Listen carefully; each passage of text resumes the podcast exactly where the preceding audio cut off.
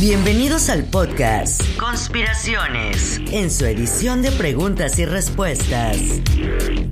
Un espacio para interactuar y responder desde nuestro punto de vista a sus dudas y curiosidades, siempre con investigaciones, información extraoficial, censurada y disponible solamente en el bajo mundo de la web. Y ahora con ustedes, Elvin Lugo.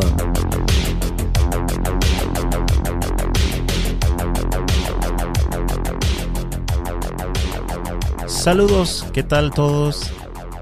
¿Cómo están?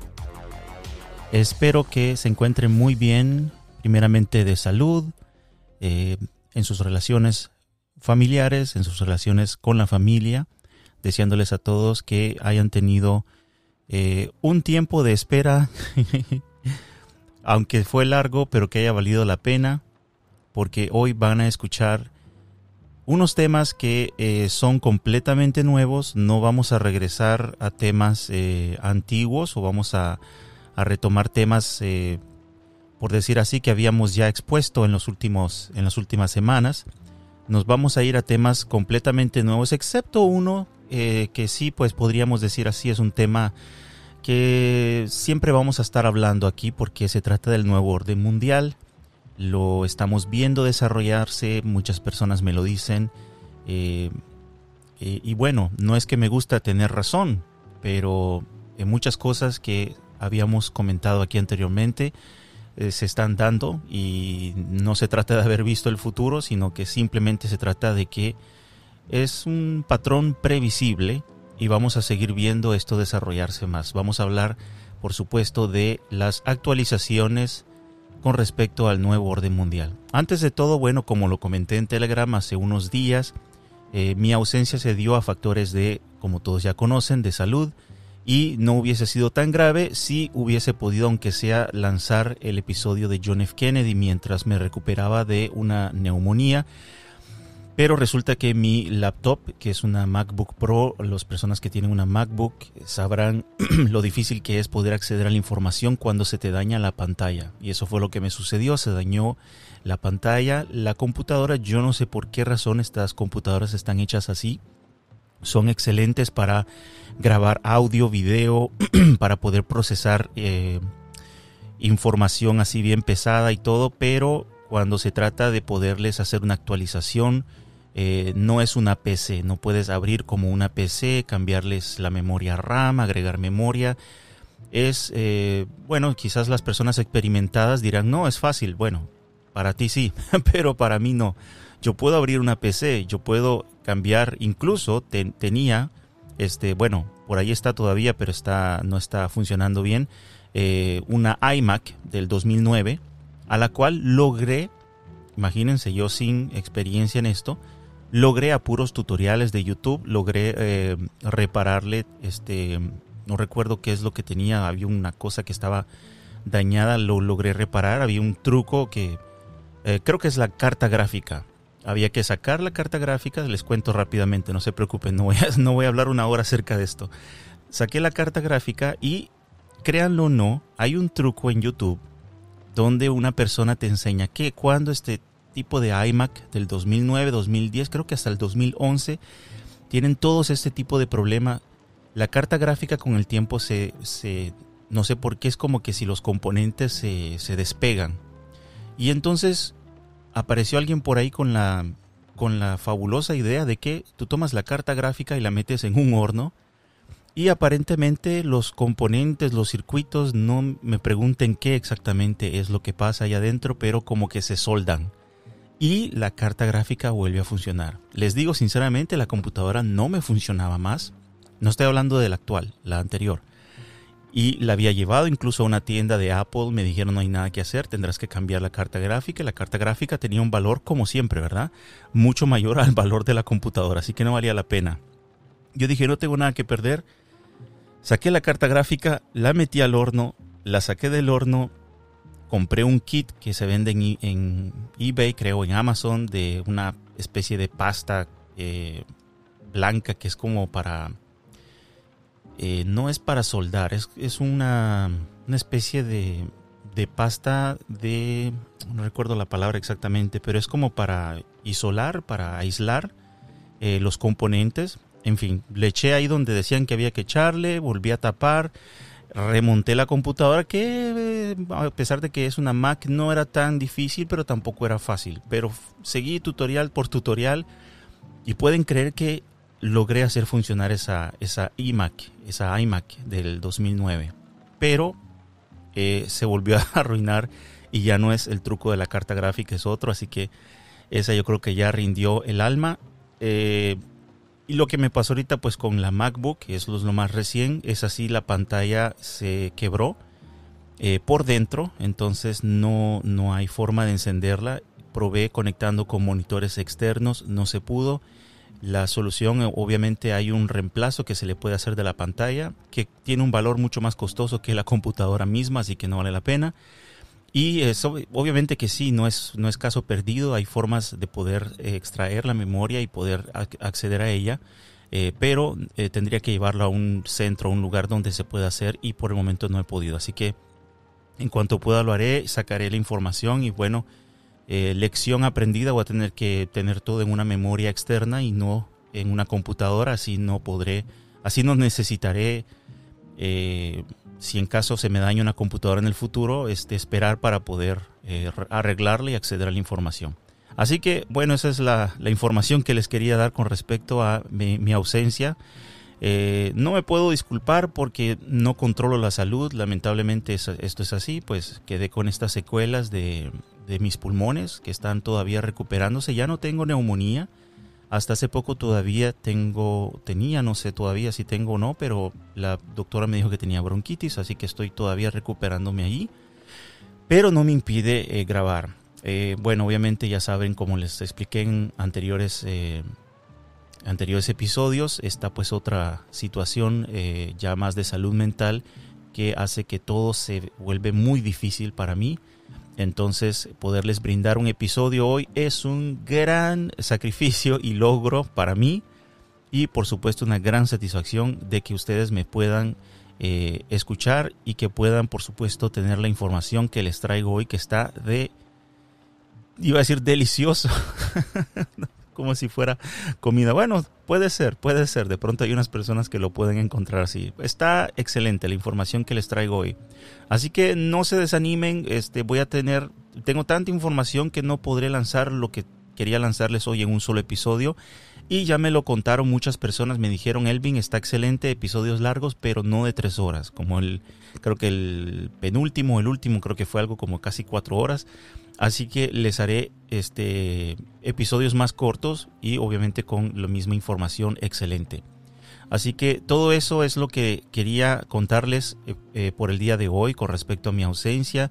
Pero no se preocupen, no me, no me han amenazado, no me han este, silenciado, eh, no hemos sido censurados hasta ahora, no estamos todavía ahí en redes sociales, Instagram, Telegram y Facebook. Recuerde que ya estamos también en Facebook. Creo que ya están los enlaces en, al final de los, en la descripción, perdón, de los episodios.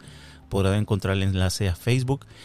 No hemos estado muy activos en redes sociales, pero recuerden que Telegram es una plataforma abierta donde todos ustedes pueden comentar y es una comunidad, así que no esperen que comentemos algo o expongamos algo para ustedes traer eh, de, pronto sus propias eh, investigaciones o información que nos complace mucho poderlas, eh, por supuesto, leer y compartirlas y poderlas, em, poderlas intercambiar entre todos. Así que gracias a los que están siempre activos, participando. Así que estamos trayéndoles hoy contenido nuevo, bastante reciente. Tengo, como les decía, tantas noticias que cubrir que esto va a ser por ahora lo tengo planeado en dos partes. Vamos a ver al final de esta grabación si resulta ser tres partes, todo depende de la longitud. Así que, eh, primeramente les voy a enunciar los temas que hasta ahora tengo para darles. Primero, número uno, el cual vamos a estar hablando hoy, es la caída de las piedras guías de Georgia. Así que muchos de ustedes han estado, eh, los que están en Telegram, han estado viendo que hay personas que compartieron la noticia y por supuesto yo estuve al tanto, estuve tratando de investigar por qué es de esto, esto tan extraño, ¿no? De último, de, de, pronto, ¿no? Estas piedras están ahí desde los años 80, finales de 70, de inicio de los 80, y nunca se había visto algo así. Eh, hay algo, posiblemente un mensaje que se está queriendo eh, llevar para la élite mundialista y vamos a saber y vamos a entender los que no conocían estas piedras de qué se tratan. No se preocupen, aquí les vamos a hacer un resumen de todo eso. Vamos a hablar de la sentencia de Ghislaine Maxwell, una sentencia que nos deja a muchos, pero muchos, mordiéndonos los calcetines porque no supimos nada. No tenemos nada en manos, no sabemos absolutamente, ahí parece que hubo un arreglo entre Ghislaine Maxwell y el juez, y se supone que hay una lista con nombres de personajes muy famosos, incriminados, pero no tenemos acceso a esa información. Vamos a estar hablando más acerca de eso. Eh, por supuesto, actualizaciones sobre el avance del nuevo orden mundial. Habíamos hablado la vez pasada de la hambruna, vamos a seguir hablando un poco más de esto y algunos otros detallitos más que hemos, eh, que hemos estado viendo en, los últimos, eh, en las últimas semanas. Y el tema caliente, el tema caliente yo le llamaría el tema bomba. No sé si este va a ser el tema del año, pero no tienen idea lo que esto podría desencadenar. Es la noticia, si ustedes no la sabían, agárrense bien hubo una redada del FBI en la residencia de Trump en Florida. Y algunos dirán, ah, pero eso no es nada. Ustedes no saben lo que esto podría desencadenar. Les doy más información más adelante.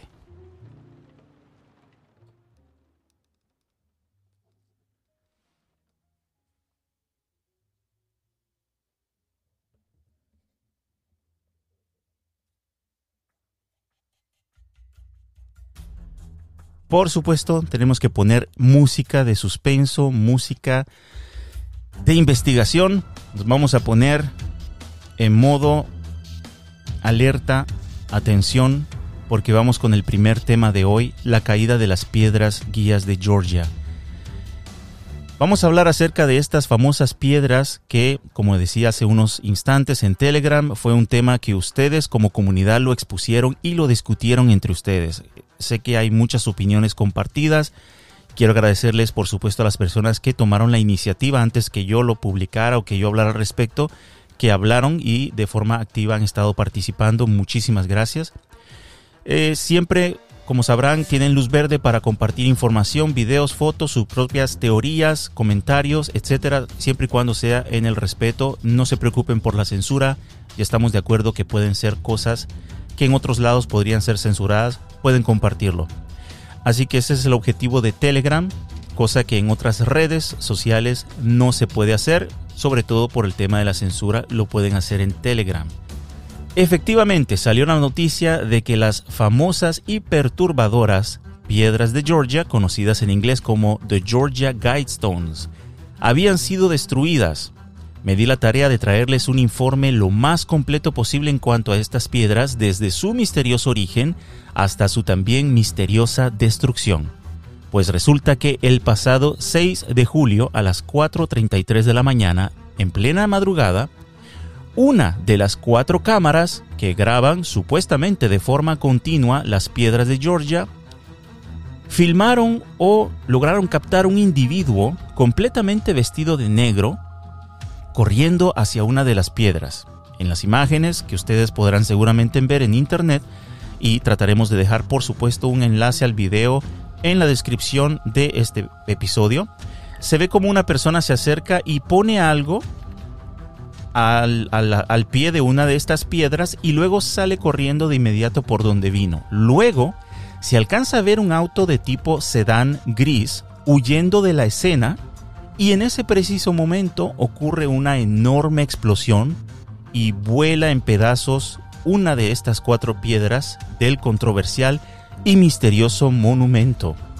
Pero, ¿qué tienen de especial estas piedras? dirán algunos, ¿verdad? Y es porque es un tema digno de nuestro podcast Conspiraciones, pues resulta que este monumento es tema de muchísimas teorías conspirativas, no solamente por lo misterioso en su origen, sino que también la persona que pagó para construirlo, las cosas que ocurrieron para que fuesen construida o para que estas piedras, mejor dicho, fueren, fuesen eh, erigidas. Y también el contenido, es lo más importante, el contenido, el mensaje, y yo me atrevo a decir las instrucciones que estas piedras tienen inscritas. Algunos le llaman los diez mandamientos del nuevo orden mundial. Y no es en vano, porque las inscripciones sobre esta piedra, aparte de ser diez, como los diez mandamientos, están inscritos como las tablas de los diez mandamientos en piedra. Tienen este mensaje, o mejor dicho, instrucciones para la humanidad y son bastante tétricas, y especialmente la primera de estas diez. Pero antes de enumerarles estas reglas, Nicolás Moraz, un periodista de quien hemos también mencionado aquí, argentino, tiene un canal en YouTube llamado Los Liberales, hace una excelente reseña de los orígenes de esta piedra, de estas piedras, mejor dicho, desde su misterioso comprador, a quien las, quien las mandó, mejor dicho, a encargar, hasta los sucesos que llevaron a su construcción y las cosas extrañas que no solo sucedieron en el sitio, sino en los alrededores de ese pequeño pueblo llamado Elberton, Georgia, en la década de los 80. Este monumento está ligado sin lugar a dudas con los planes de la élite globalista que hoy por hoy están ya no escondidos como antes, sino bien expuestos en plena luz del día, desarrollando el nuevo orden mundial. Así que vamos a escuchar esta reseña cortesía del canal los Liberales de YouTube, que pueden encontrar en YouTube como Los Liberales, del periodista argentino Nicolás Moraz. A continuación.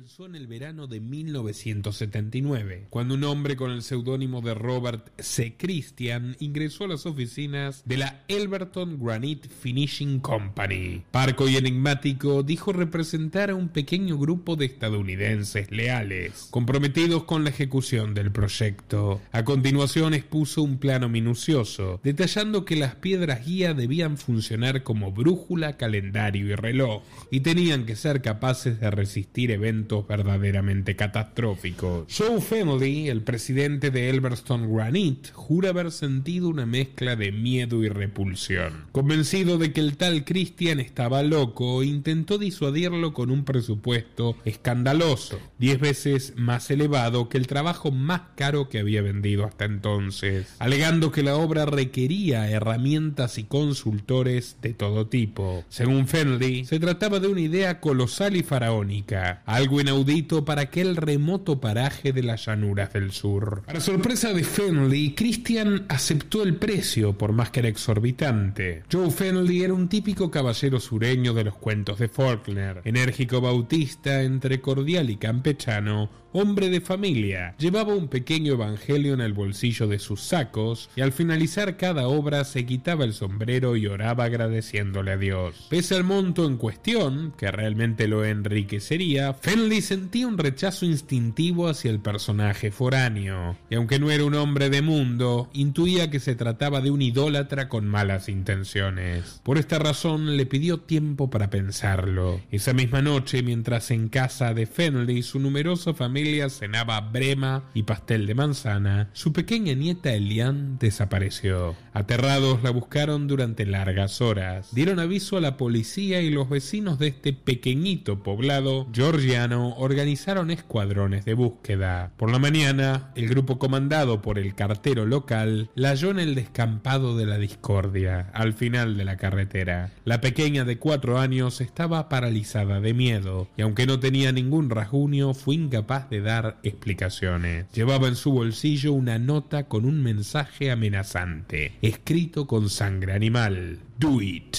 Hazlo. Fenley no volvería a verle el rostro al misterioso Robert Christian. Aquella tarde arribaron a su local un grupo de tres emisarios, que trasladaron que sus jefes llevaban 20 años trabajando en el proyecto y no tolerarían un no como respuesta. Le proporcionaron una maqueta de madera acompañada de 10 páginas de especificaciones técnicas. Acorde a lo indicado, Fenley tuvo que llamar a un astrónomo para que colabore con la construcción. Llegó a decirle a su esposa que sus vísceras se devolvían cada vez que se acercaba al terreno, que inexplicablemente por una u otra razón siempre era una experiencia infernal. Se sentía presionado, trabajando a disgusto. De hecho, él y su oficial arenero, Charlie Clamp, solían escuchar voces extrañas y música inexplicable cuando se quedaban solos. Fenley llegó a temer perder la cordura con la realización de este proyecto. Según los representantes de Martin, el lote fue comprado a un granjero local. No obstante, los vecinos insistieron que esa tierra nunca había sido ocupada por nadie.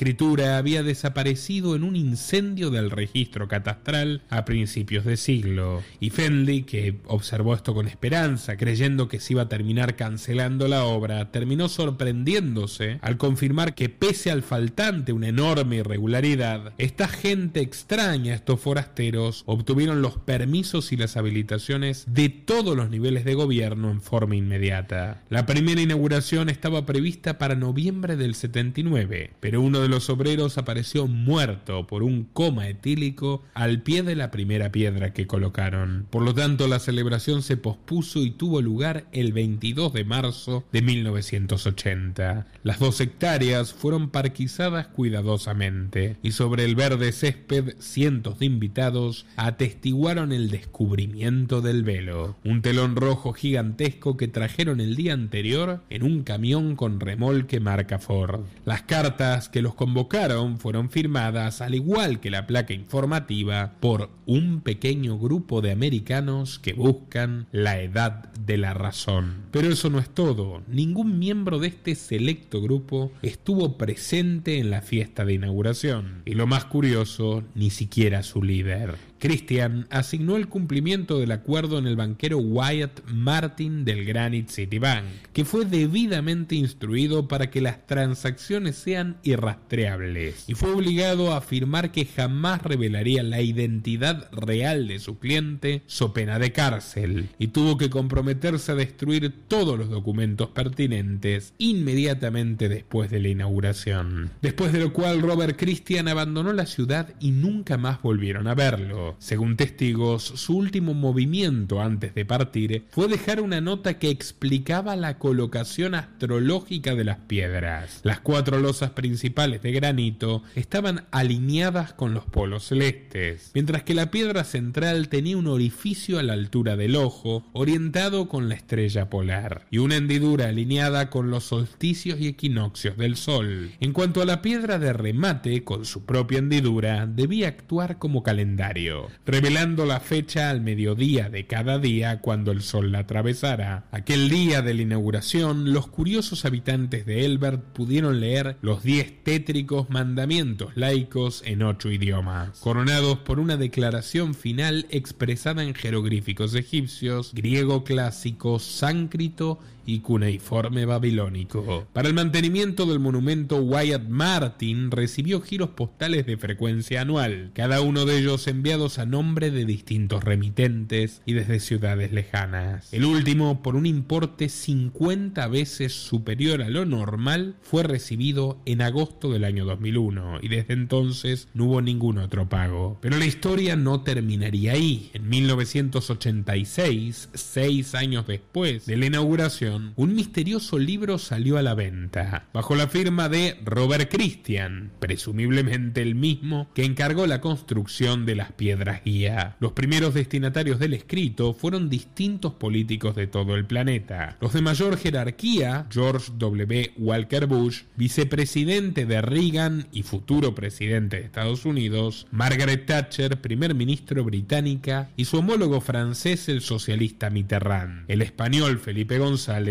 y el japonés Yasushiro Nakasone, pero también recibirían su copia dedicada el gobernador de Arkansas y futuro mandatario Bill Clinton, el de California George Deugmejian, el secretario general de la ONU de aquel entonces, Javier Pérez de Cuellar, y el eterno director del Foro Económico Mundial, Klaus Schwab. La primera página del libro se dirige a los ciudadanos de mente abierta, con una serie de ensayos sobre el entre sentido común, para encontrar los caminos hacia la paz y la armonía ecológica. Afirma que las piedras fueron erigidas para transportar ciertas ideas a través del tiempo, y estas ideas no eran otras que la necesidad de controlar la reproducción humana. El libro postula que la fecundidad no debe ser un asunto privado entre dos personas, sino una cuestión de Estado políticamente regulada, siendo el aborto voluntario u obligatorio la herramienta más benévola para prevenir los males de la superpoblación.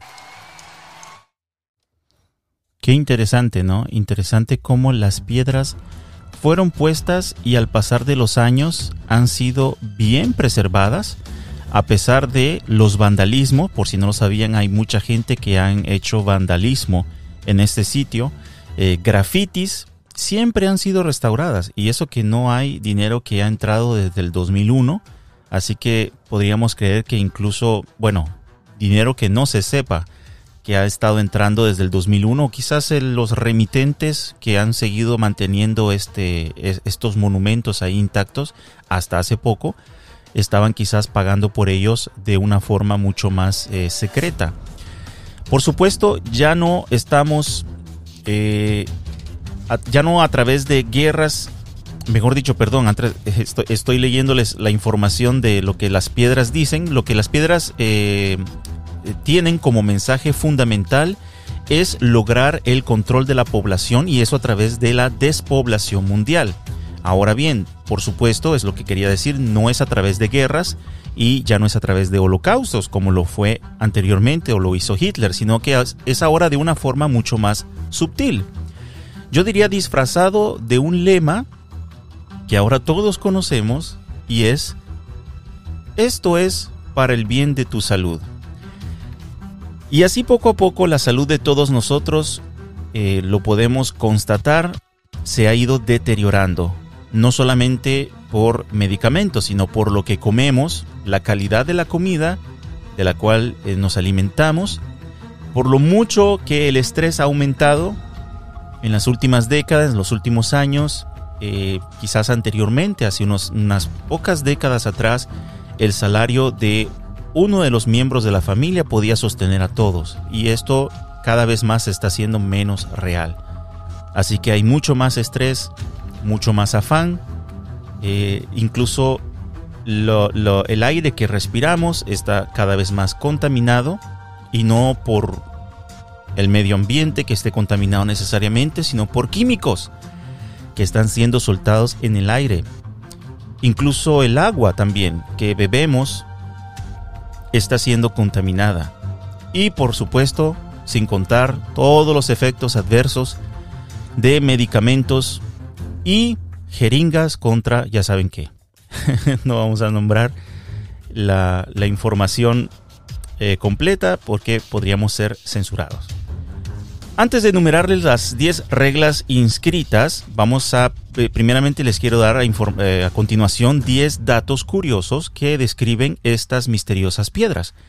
Eh, muy interesante, tanto para quienes no conocían acerca de ellas, como también quienes ya sabían un poco de estas piedras. Algunas de estas reglas, no reglas, sino algunos de estos datos curiosos fueron mencionados brevemente en lo que acaban de escuchar que expuso Nicolás Moraz en su canal Los Liberales. De hecho, les invito a ver el video completo sobre las eh, piedras de Georgia, porque en su video hay un contexto mucho más eh, completo acerca de no tanto las piedras solamente, sino que eh, el mensaje que, que, vehiculan y la ideología que está detrás de esto. Y vamos a hablar un poco de eso nosotros, pero Nicolás Moraz aprofundiza mucho más. Así que Dato curioso número uno, las guías son multilingües. Es un conjunto de 10 pautas que está inscrito en la estructura de eh, cuatro, si no me equivoco, son cuatro piedras y están en ocho idiomas. Y es un mensaje inscrito, hay un mensaje más corto que está inscrito en la parte superior de la estructura y ese mensaje está escrito en cuatro escrituras de idiomas antiguos, entre ellos jeroglífico babilónico, griego clásico, sánscrito y egipcio. Estas pautas están destinadas a ser una guía para una era de la razón entre comillas. Número 2. Están alineadas, por supuesto, las piedras con las estrellas y la Tierra. El monumento se encuentra en el punto más alto de Elberton, comprado por 5 mil dólares. La piedra angular en la parte superior está astronómicamente alineada con la estrella del norte. Y hay una piedra adicional al oeste de la estructura. En él hay notas inscritas y una historia de las piedras guía. Número 3. Estas piedras también funcionan como un reloj y calendario solar. Las piedras guía también sirven como calendario astronómico. Todos los días al mediodía el sol brilla a través de un orificio de 7 octavas de pulgada en la piedra central e ilumina la fecha del día en una inscripción.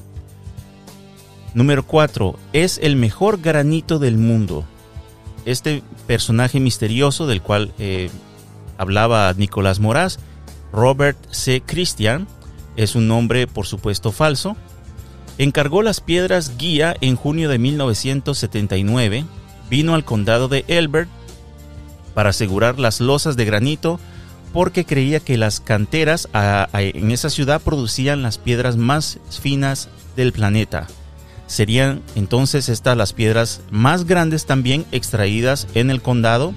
Cuatro de ellas miden 16 pies de altura y pesan más de 20 toneladas cada una. Así que imagínense el explosivo.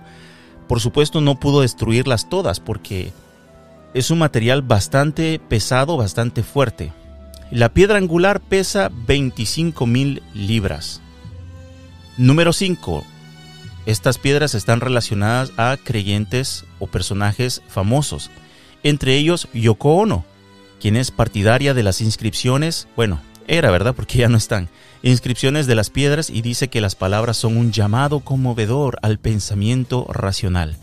La llamada a la que ella se refiere son instrucciones para los conceptos básicos necesarios para construir o reconstruir una civilización después de un día del juicio final nuclear. Por supuesto, otros creen que es una estructura oculta utilizada para rituales paganos y lo es, según vamos a escuchar más adelante, unos testimonios Número 6. Dicen que el famoso Robert Christian podría haber sido Ted Turner y él podría haber sido el eh, personaje que las mandó a hacer. Y esto por parte de muchos lugareños alrededor de eh, la ciudad de estas piedras también creen que Ted Turner fue el misterioso personaje eh, con el nombre de Robert C. Christian que mandó a construir la estructura. Dice un personaje que guardó el anonimato el rumor aquí es que Ted Turner las construyó, coincide con muchas de sus creencias, su gran dinero y su personalidad absolutamente alocada. Ahora, ¿por qué creen que fue Ted Turner? Yo creo que había mencionado a este señor en un episodio anterior donde hablé acerca de las clínicas de aborto de Planet Parenthood, como Margaret Sanger fue la que ingenió estas clínicas de aborto no con fines de ayudar a las mujeres, que pobrecitas, eh, víctimas de violaciones, no, su objetivo, y fue ella muy abierta, públicamente lo dijo, era este porque ella creía en la eh, eugenesia. Simplemente las personas que creen en esto, como Ted Turner, Margaret Sanger, el padre de Bill Gates, y yo diría que incluso Bill Gates, aunque públicamente no lo ha dicho así con la palabra eugenesia, pero creo que lo ha dicho de una forma bastante clara, indirecta, cuando habla de sus vacunas y todo esto son personas que creen que estamos sobrepoblados, o sea, que el mundo ya no tiene más espacio para tanta gente. Por lo tanto, creen que hay que hacer algo para que la población disminuya. Y es un término muy bonito, eugenesia, ay, qué lindo, no suena tan mal. Pero en realidad es, una, es un término político lindo para decir genocidio. Eh, son personas que creen que deberíamos de matar a ciertas personas eh, porque, por ejemplo, Margaret Sanger creía que debían de morir basadas en el color de su piel. Ella era una mujer abiertamente racista y ella decía que las mujeres eh, afroamericanas no tendrían que tener hijos. Este, es el fundamento, escúchenlo bien, este es el fundamento de la cadena de clínicas de aborto Planet Parenthood. Lo pueden buscar en Wikipedia. Yo invito a alguien que me, que me, que me que debata a desmentirlo si quieren hacerlo, pero esa es la realidad. Por eso es inconcebible cuando las personas eh, creen que les están quitando un derecho cuando les quieren cerrar estas clínicas. No te están quitando un derecho. Te están simplemente cerrando lo que una mujer racista, loca, quería hacer con estas clínicas. Eso es lo que están eh, cerrando. Y encima de eso son clínicas que por supuesto venden, ya lo, lo, habíamos mencionado anteriormente, y están los, las, eh, pruebas eh, por parte de Project Veritas, periodistas encubiertos que tienen los audios y videos donde han escuchado y han filmado directores, no empleados solamente, directores de estas clínicas claramente confesar que venden los fetos muertos con eh, laboratorios y, eh, eh, ¿cómo se llama? farmacia, no farmacias, sino laboratorios farmacólogos, farmacológicos, disculpen, no, agarro bien la palabra si es farmacólogo o farmacológicos, pero con todo tipo de, laboratorios, obviamente que usan este tipo de tejidos de bebés, fetus, embriones, para hacer medicamentos y si ustedes se ponen y se detienen a leer, muchas de las vacunas actualmente en el mercado eh, están hechas o fueron diseñadas a partir de estos tejidos. Así que no es de sorprenderse que esto sea un negocio eh, que se está dando. Obviamente es un negocio corrupto, muy sucio, pero los medios de comunicación lo han encubierto. Así que volviendo al tema de la eugenesia, eso es. Y Ted Turner, el fundador de CNN, abiertamente creía en esta ideología. Él, yo creo que él está vivo todavía, él sigue creyendo que tenemos que hacer algo y despoblar el mundo. Y de eso se tratan las piedras, lo vamos a ver más adelante. Número 7. Cámaras no tan seguras. Bueno, pues el terreno en el que se, se asientan estas piedras es una propiedad del condado y en el 2014 hubo un ataque o mejor dicho, un vandalismo en las piedras que llevó a la, colocación de cuatro cámaras. Escuchen bien, cuatro cámaras inalámbricas. Sin embargo, el día que ocurrió el atentado, se puede decir así, solo una de ellas estaba funcionando. Las otras tres se dice que no estaban funcionando. Sería eh, curioso saber si a lo mejor las otras tres revelan la identidad de quien hizo explotarlas y quizás no quieren eh, atacar a quien las explotó porque a lo mejor es una guerra entre élites. Realmente no, bueno, yo tengo personalmente una una teoría al respecto de que no creo que sea una guerra entre ciudadanos y el Estado profundo. Yo creo que aquí e, este es otro, un poder muy fuerte que les mandó un mensaje y por esta razón no están buscando, se los digo desde ya, no están buscando a quienes destruyeron estas piedras, porque si los buscaran ya los habrían encontrado. Se ve en las imágenes el tipo de carro que salió huyendo, es muy fácil con la tecnología, con todo lo que tiene hoy en día el gobierno en posesión, saber qué auto pasó por ahí, a qué hora y dar con los autores. Pero no quieren dar con los autores porque muy posiblemente los autores son de un bando que no les conviene que salgan a la luz. Número 8. Eh, son objeto de mensajes en películas. Por ejemplo, en el 2015 se lanzó un documental que explica la conexión entre estas piedras y los Rosacruces, la masonería y las Naciones Unidas. Voy a tratar de averiguar qué documental es y podérselos traer quizás en un próximo episodio.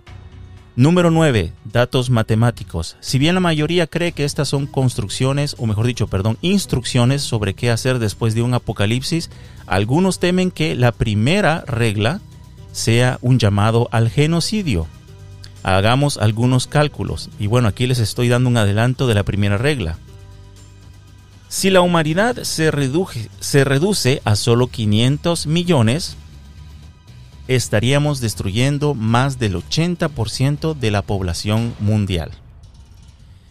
Y número 10, y aquí viene un dato muy interesante que muy pocos medios hablaron al respecto. ¿Qué pasó con la cápsula del tiempo? Y algunos de ustedes dirán que, una cápsula de qué?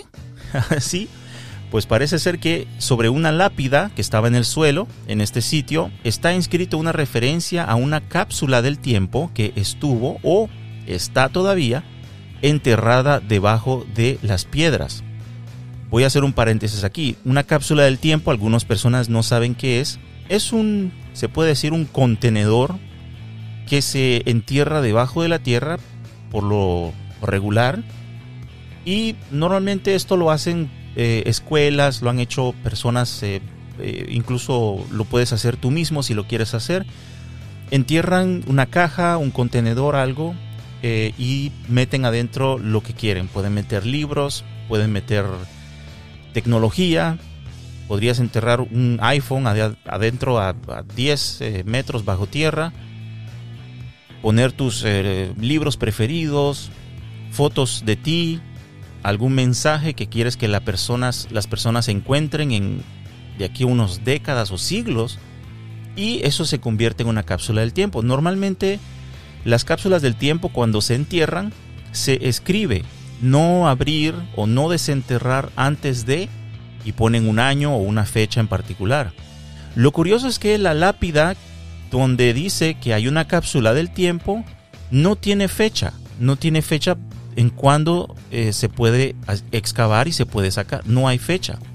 Hay unas personas que dicen que se les olvidó. Otras personas dicen que no hay cápsula y que eso pusieron ahí, no sé por qué. Eh, es muy curioso. Yo creo que si hay una lápida, hay una cápsula. O había una cápsula y no pusieron fecha porque quizás no tiene fecha de, extracción. Eh, lo que cabe mencionar es que la explosión o tras la explosión no se destruyeron las piedras por completo. Eh, como algunas personas lo habrán visto de pronto en las noticias, lo que sucedió fue que el condado de Elbert eh, Elberton mandó a destruir el monumento por completo por razones de seguridad, entre comillas. Aunque se habló de que se iba a reconstruir, eh, alguien mandó la orden y dijeron no, destruyanlo por completo. Ahora, la gente estaba pendiente de la cápsula del tiempo. Cuando estuve investigando este suceso, yo estaba muy pendiente pues, para saber qué había pasado con esta cápsula, si la habían recuperado. Se ven imágenes de una excavación, supuestamente para sacar la cápsula del tiempo. Lo raro es que hubo excavación y luego las autoridades dijeron que no habían encontrado nada. Y esto ha aumentado mucho más la teoría de que algo recuperaron y no quieren decir su contenido. Es algo muy posiblemente top secreto, delicado o que podría comprometer a esta élite que mandó a hacer estas, este monumento. Así que hasta ahora no se sabe qué pasó con la dichosa cápsula del tiempo. Si había una, fue seguramente ya retirada, recuperada y no sabremos realmente qué había dentro. Ahora sí, para quienes se preguntaban qué tanto dicen las famosas piedras de Georgia, aquí les voy a dar las 10 o los 10 mandamientos de las controversiales piedras de Georgia. Regla número 1, la más preocupante y controversial, mencionamos hace poco, dice así, mantener a la humanidad por debajo de 500 millones en perpetuo equilibrio con la naturaleza. Nota que, esto no lo dice la piedra, lo digo yo, nota, algunas traducciones dicen unir a la humanidad por debajo de 500 millones en perpetuo equilibrio con la naturaleza y no dicen mantener. Número 2. Guiar la reproducción sabiamente, mejorando la condición física y la diversidad. Bueno, esto creo que ya lo está haciendo Bill Gates. Número 3. Unir a la humanidad con un nuevo lenguaje vivo, y esto es una clara referencia a un proyecto que se, de lo cual se, se, viene hablando desde hace un tiempo. Cuando yo les comento acerca de un nuevo orden mundial, se sabe que es una sola moneda que se quiere traer, un solo líder para gobernar todo el mundo, una sola religión y también está este proyecto de hacer un idioma universal, un nuevo idioma universal. Algunos dicen que es una, un atentado directamente contra Dios, porque es como querer restablecer el orden antes de que Dios confundiera las lenguas en eh, la torre de Babel, según la Biblia. Eh, fue el momento en que Dios confundió las lenguas cuando eh, muchas personas querían construir una torre y llegar hasta el cielo, llegar hasta Dios. Dios no se los permitió y confundió sus lenguas. Pero número 3 dice que quieren unir la humanidad en un nuevo lenguaje vivo. Número 4.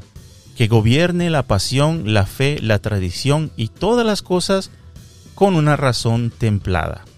Interesante la condición final, porque al principio cuando dice que gobierne la pasión, la fe, la tradición, yo diría sí, sí, sí. Y luego dice, ah, pero con una razón templada. ¿Quién decide la medida de, de la fe, de la pasión y la tradición? Eso sería interesante, ¿verdad? Número 5. Proteger a las personas y las naciones con leyes justas y tribunales justos. Y uno diría, claro que sí, yo también quiero la regla número 5, me encanta. Pero ¿quién decide qué es justo y qué no es justo? Esto está muy interesante también.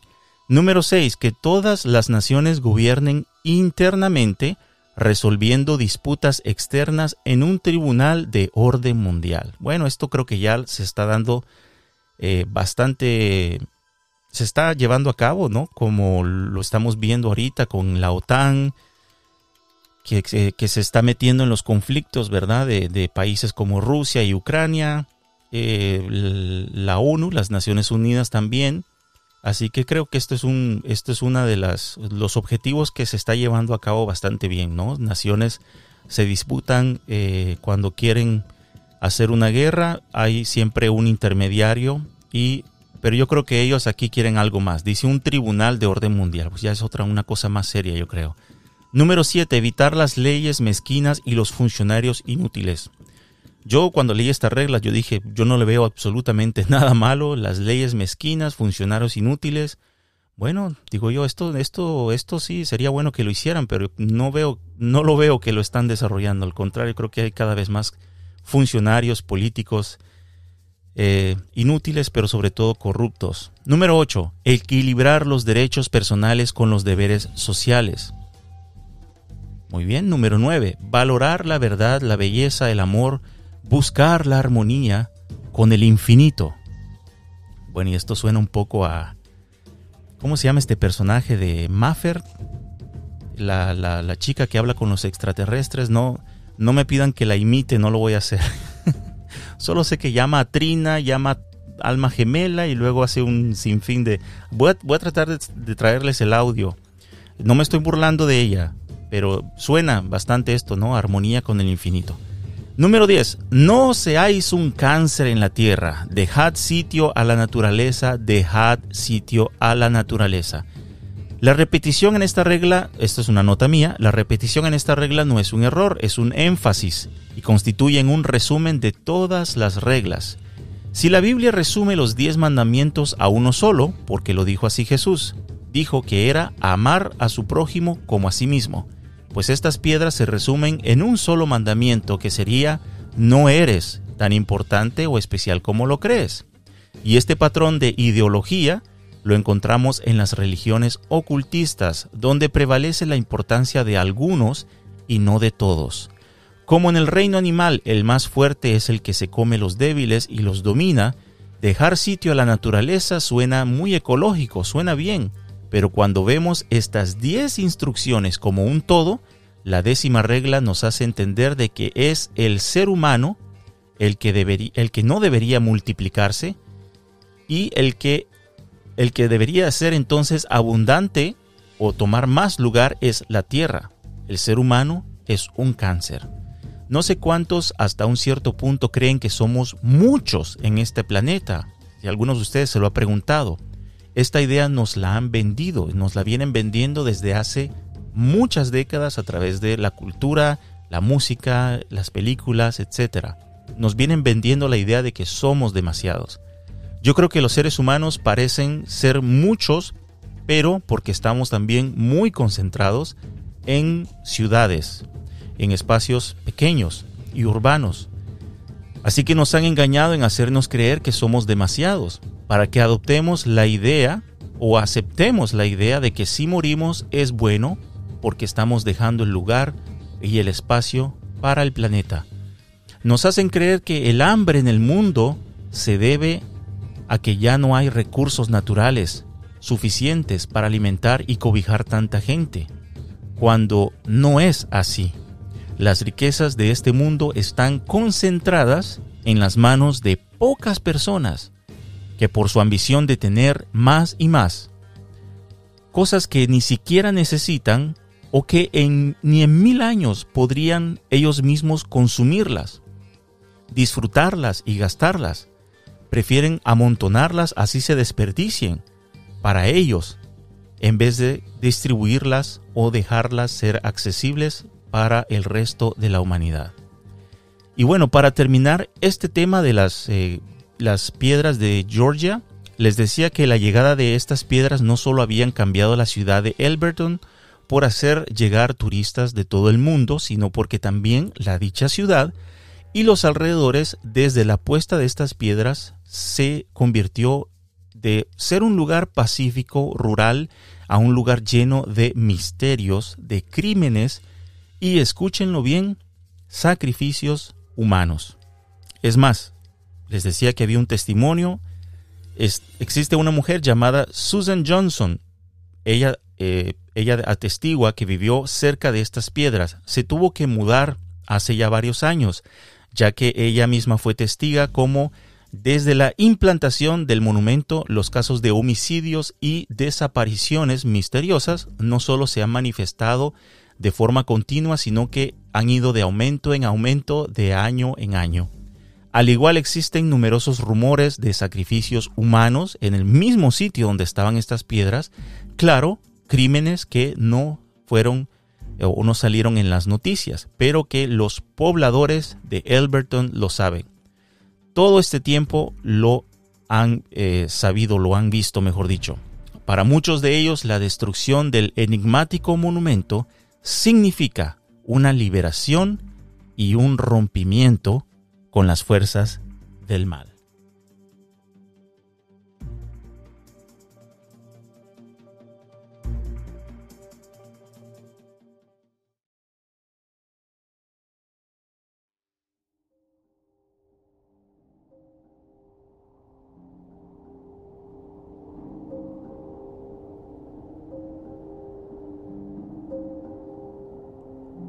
La sentencia de Ghislaine Maxwell. Y nos encontramos nuevamente dándole espacio al caso de Ghislaine Maxwell, algo que muchos hemos seguido de cerca desde la muerte sorpresa y extraña de Jeffrey Epstein. Todas las esperanzas reposaron sobre la aprehensión de Ghislaine, su mujer y cómplice de la trata de menores. La única en vida que nos podía servir sobre bandeja de plata los nombres de famosos, políticos y personajes muy poderosos que tomaron ese avión, el Lolita Express, y dieron rienda suelta a sus más bajos instintos animales y diabólicos al cometer toda clase de atrocidades en la isla de Little St. James, mejor conocida como la isla de Epstein. Si no lo has escuchado aún, te invito a escuchar el episodio sobre la isla de Epstein en el cual dejé plasmado solo algunas de las cosas más macabras y horribles que testigos afirman haber visto y vivido ahí. Por supuesto, solo se pudo contar lo que esta plataforma permite. Quizás como yo te habrás quedado con un mal sabor de boca después de meses de espera desde que Gilén fue encarcelada para empezar su juicio y como que nos fue vendido humo, ya que no solo nos pudimos, no pudimos ver el juicio, como el circo de juicio que fue Johnny Depp y Amber Heard, y les diré por qué considero que fue un circo, es porque creo en lo personal que una gran parte del juicio fue un teatro, refiriéndome al de Johnny Depp y Amber Heard, para distraer sobre todo los americanos que de lo que realmente está pasando a sus espaldas con, por ejemplo, el precio de la gasolina, los ataques a la cadena de suministro y todo lo que los está llevando cada vez más al borde de una crisis alimenticia. Nunca olvides que cuando más payasos se suben a la tarima es porque más debes voltear a ver atrás, porque significa que algo nos están escondiendo. Es un truco viejo, el famoso truco del pan y circo, para distraer la población de los verdaderos problemas. Volviendo a Maxwell, no solo su juicio fue a puertas cerradas, sin posibilidad de meter una cámara o una grabadora, sino que encima dependemos al 100% de lo que los medios masivos informaron haber escuchado y visto en ese juicio, cosa que ya sabemos no son fiables. Pero lo peor aún es haber tenido un juicio tan rápido, con una condena tan leve. ¿Sabías tú que solo le dieron 20 años? 20 años le fueron dados a finales de junio, en una sentencia a ser cumplida en una prisión federal del estado de Florida. Se rumora que su sentencia debió ser mayor, pero que ella colaboró, dando nombres de los abusadores. Y desde ese rumor no hemos cesado de buscar la famosa lista con los nombres que Gillen pudo haber dado. Tampoco se sabe si dicha lista realmente exista, si alguien se dignará a perseguir a quienes participaron de estos abusos junto con ella y su amado esposo. Existe un video donde se puede ver incluso a un Bill Gates muy nervioso, en esta época que Gillian estaba siendo juzgada, cuando una periodista se atrevió a preguntarle sobre sus conexiones con Jeffrey Epstein y qué pensaba de las víctimas que se les fue o no hecho justicia. Diremos entre comillas justicia, ¿verdad? Al haber ahora puesto bajo rejas a la compañera Maxwell. Pues Bill, bien nervioso y con una media sonrisa, como casi pesando sus palabras, solo dijo, bueno, sí, esa relación con Epstein fue hace muchos años ya, pero él ya murió. Al buen entendedor, pocas palabras. Hasta la fecha, muchos se preguntan si Maxwell realmente está tras las rejas, ya que no hay imágenes de ella siendo llevada a prisión, sino que todo está en dibujos. Ya sabes, de esos que se hacen en la corte por parte de supuestos testigos. ¿Quién sabe qué tipo de arreglo consiguió hacer? Si realmente cumplirá sentencia o solamente va a desaparecer, o si realmente representa una amenaza para esta élite que tiene sangre en sus manos. Eso lo sabremos en unos meses más. Esperemos que no fallezca en su celda o le pase un suicidio de circunstancias extrañas, como con Epstein, si no es que quizás nunca más la volvamos a ver y saber más de ella, o quizás la tienen reubicada para vivir el resto de su vida lejos del lente público. Con estas personas todo es posible, con ese sistema de justicia corrupto. Todo es posible, menos la justicia.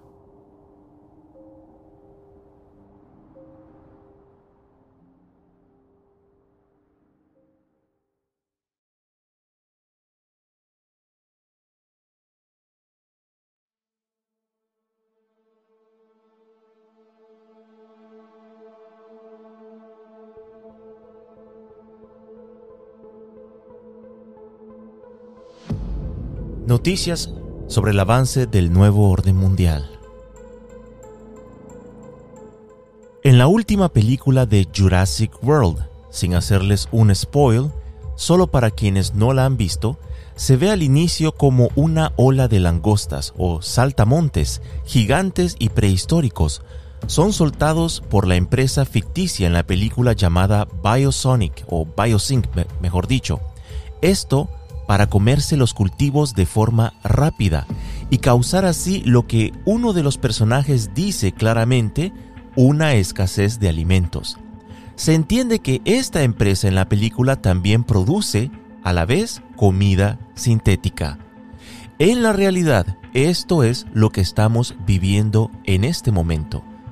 Y de esto les quiero hablar en cuanto a las noticias de que está ya no preparándose eh, sino de una forma ya ejecutada y de forma descarada, el grupo de las élites mundialistas lo están desarrollando a plena luz del día.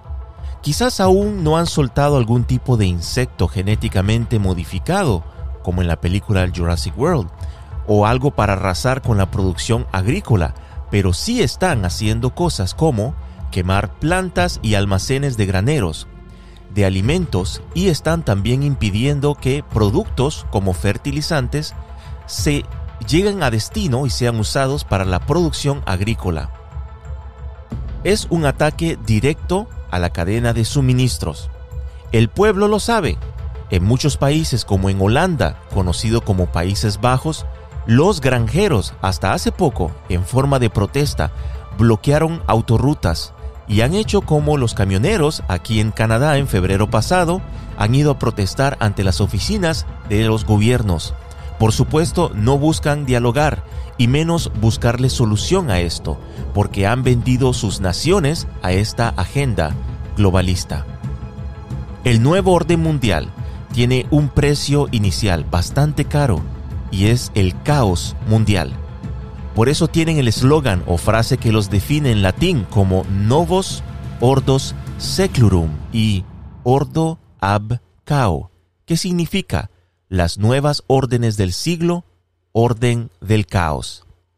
Ellos han llegado a la conclusión, desde hace muchos años ya, de que no podrán cambiar el mundo influenciando a las personas con un mensaje de amor y paz, ellos quieren que el mundo adopte cambios rápidos, radicales y incuestionables a través del caos, de guerras, de la miseria y de alteraciones a nuestros cuerpos y valores fundamentales como seres humanos.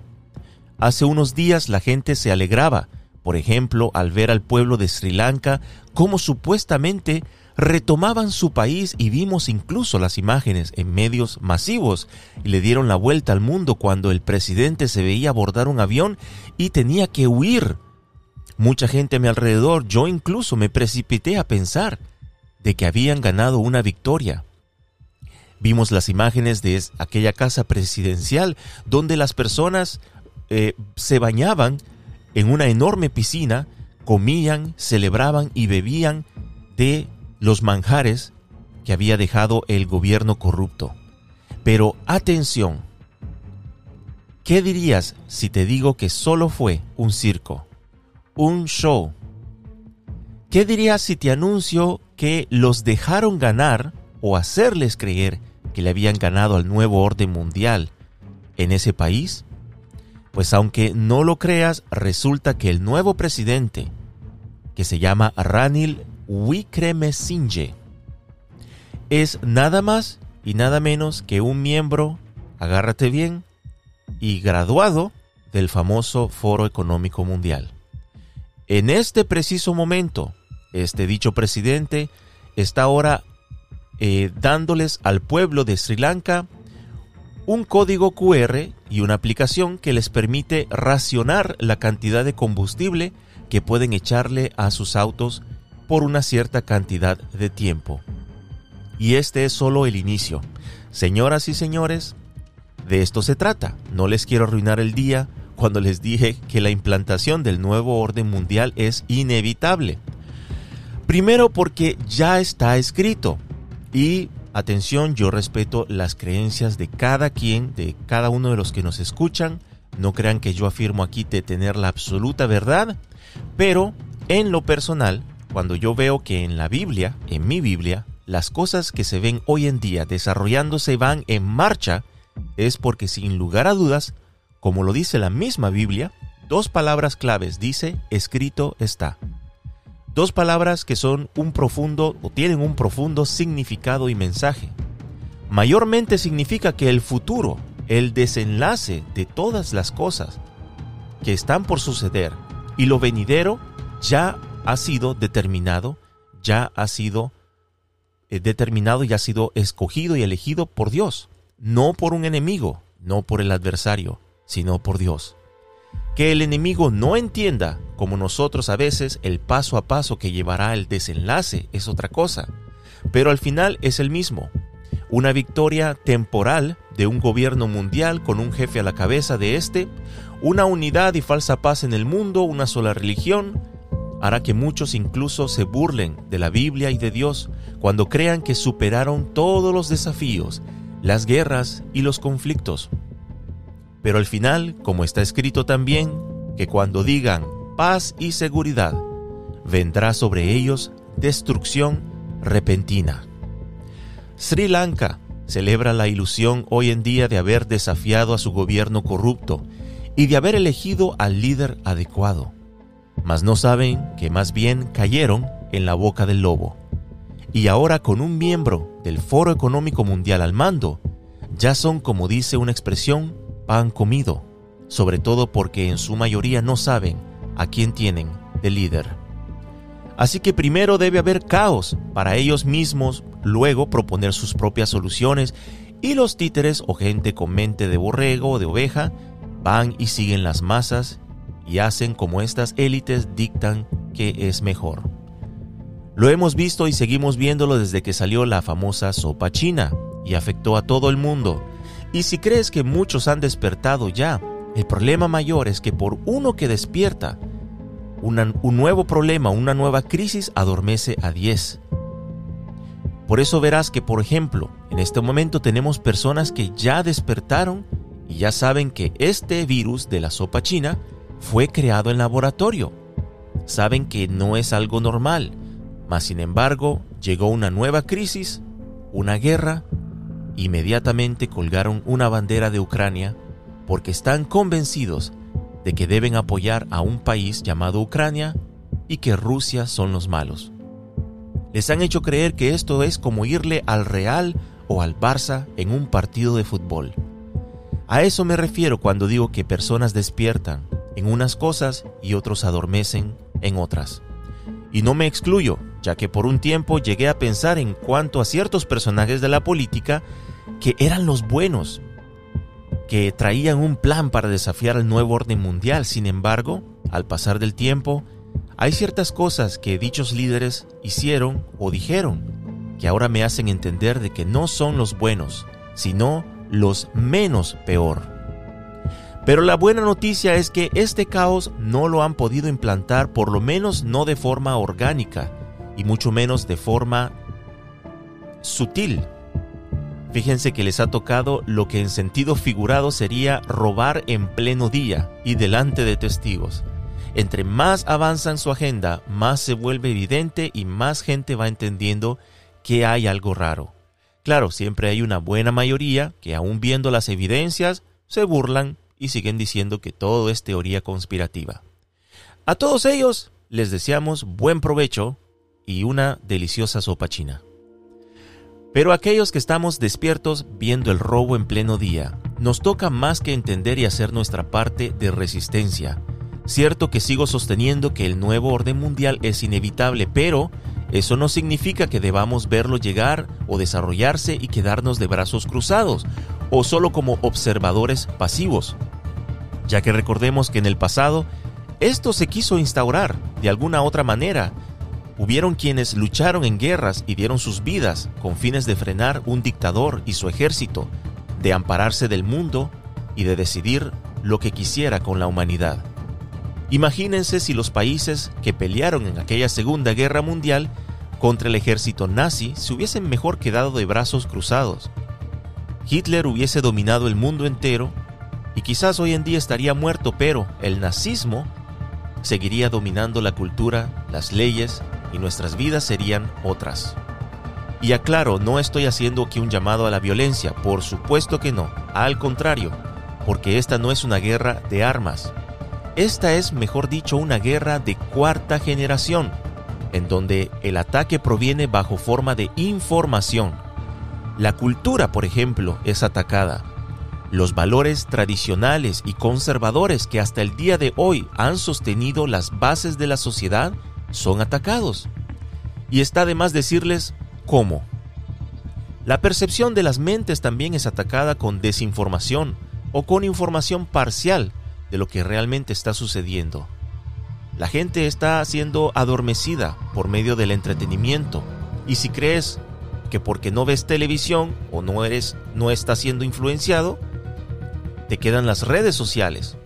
Y si crees que no porque no ves redes sociales y televisión, no eres influenciado, aún sigues siendo, seguimos todos siendo susceptibles a la publicidad que está en todos lados. Somos influenciados y muchos también manipulados. Cuando confiamos a ciegas en los gobiernos y lo que ellos dicen también, sin averiguar por nosotros mismos, estamos siendo susceptibles a ser influenciados y manipulados. Cuando elegimos vestir, hablar, actuar como un personaje, un actor, un artista, aun sea de nuestros preferidos y queridos, es porque estamos siendo influenciados. Y podemos también estar siendo manipulados en nuestras opiniones por medio de, de ellos. Y no digo que no debamos tener ciertas fuentes de inspiración. Después de todo somos humanos. Nuestra mente, nuestra parte social está construida porque hemos visto a otros y los hemos imitado y hemos aprendido de ellos. Pero sí podemos estar alertas sobre qué es lo que vemos y aceptamos como verdad o no. Así que para cerrar este tema, definitivamente en esta guerra de información, se les está complicando a las élites lograr lo que tanto han deseado, a pesar de todo, existen naciones y líderes políticos que están sacando de sus gobiernos a quienes tienen lazos con el Foro Económico Mundial, a quienes también portan este pequeño pin del logo multicolor que es la Agenda 2030. Los medios masivos están también en un modo de damage control, junto con la Big Tech. Están tratando de manejar el daño que la información verdadera les está causando. Por esta razón, por esta razón la censura es cada vez más severa. Incluso es aplicada de forma aleatoria. Pero la verdad no se puede callar. La verdad es como un agua que está en una reserva. Puede ser detenida. Pero si hay un pequeño hoyo, tan pequeño como un agujero de un milímetro, por ahí va a salir. Así sea de, de agotitas, pero la verdad siempre sale. Sale a la luz y la gente que la, aprecia y la busca es libre.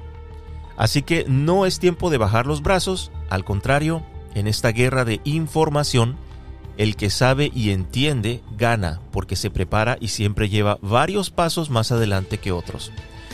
Y a esto me refiero, ser precavido, conocer los tiempos, estar al tanto. Eso es hoy en día más que nunca, yo diría, más valioso que aquel que tiene una cuenta bancaria llena de millones de dólares. Porque cuando el sistema económico colapse por completo, pregúntate de qué servirá tener millones en la cuenta bancaria.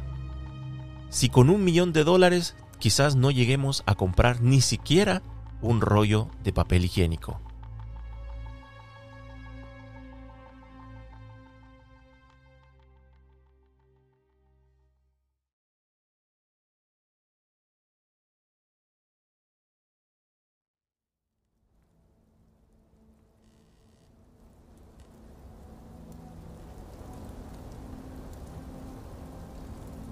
El FBI hace una redada en la residencia del expresidente Trump en Mar-a-Lago, Florida.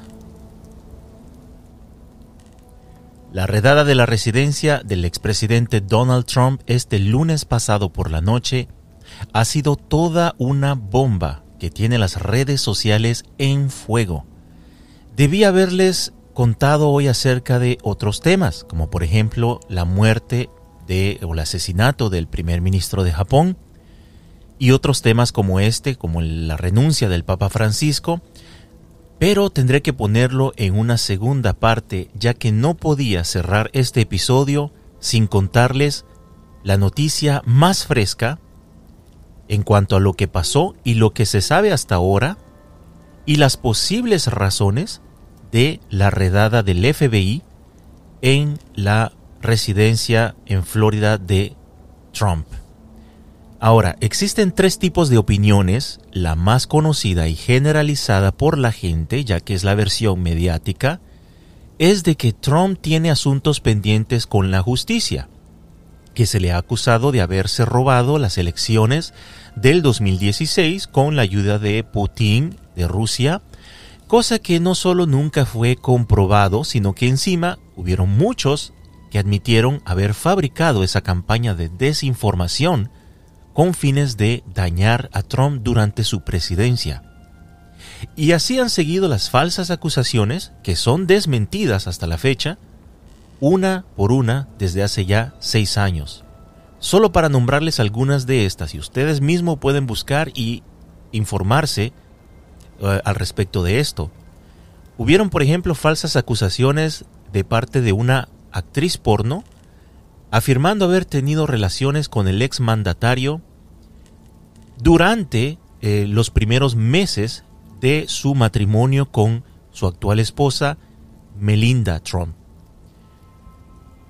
Perdón, Melania Trump. Estaba pensando en, la mujer de Bill Puertas, Melinda.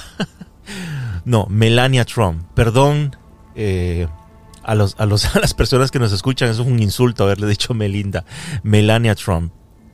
Eh, esta mujer, esta actriz, ¿no? Porno, se llama Stormy Daniels. Y su abogado Michael Avenatti y ella hicieron una rueda de de, entrevistas en medios de comunicación masivo, obviamente los de siempre, CNN, NBC y eh, ABC, etc. Y había una especie de acuerdo eh, en el cual el abogado de ella y ella iban a sacar un libro. Pues resulta que el abogado Avenatti, Michael Avenatti, la estafó. Y en este momento, el abogado o el ex abogado está preso. No solo terminó ella negándolo todo al final de cuentas de este supuesto amorío con Trump, sino que encima quedó peor de cuando era, o mejor dicho, no era famosa todavía. En su momento, en el año 2018, cuando todavía estaba siendo aplaudida por todo Hollywood y estuvo en grandes shows de televisión, hay un show muy particular, un show de el presentador Jimmy Kimmel, decidieron hacer algo bastante vergonzoso, yo diría bastante vulgar. Invitaron a Stormy Daniels al show, obviamente era para promocionar ella el asunto de su libro, y en un momento dado Jimmy Kimmel le presenta lo que parecen ser varios hongos de diferentes tamaños. Hongos me refiero obviamente a eh, champiñones, hongos, eh, mushrooms. No sé cómo le dicen en sus eh, países. Bueno, hongos yo creo que todo el mundo sabe. Pero no, son, no, me refiero a los hongos de los pies. me refiero a los hongos, no sé si es considerada una planta, pero bueno, lo que se cocina. Le enseñó varios hongos de diferentes tamaños. Y el presentador le dijo si ella podía señalar qué tan grande era el miembro viril del presidente Trump comparado a esos hongos. Por supuesto, ella se prestó al juego, quizás ya estaba arreglado, y para satisfacer eh, la burla y el objetivo de mal gusto del presentador Jimmy Kimmel, Daniels eh, señaló el hongo más pequeño. Jimmy Kimmel terminó diciendo, espero que esté viendo esto, espero que lo vea, refiriéndose al exmandatario Trump. Trataré de dejarles el enlace ah, de este episodio eh, de Stormy Daniels en, la, en el show de Jimmy Kimmel Live para que ustedes puedan ver eh, el momento que fue bastante vergonzoso. No para ellos, porque ellos se divirtieron y el público, pero yo creo que muchas personas en sus casas vieron por primera vez a un presidente tocar fondo no tanto porque el presidente tocara fondo, sino porque por primera vez se atrevían en la televisión a hacer una broma, pero nunca antes hecha a un presidente anteriormente. Sin lugar a dudas, Trump tiene sus defectos. Yo no podría verlo en, el caso de un ejemplo de padre.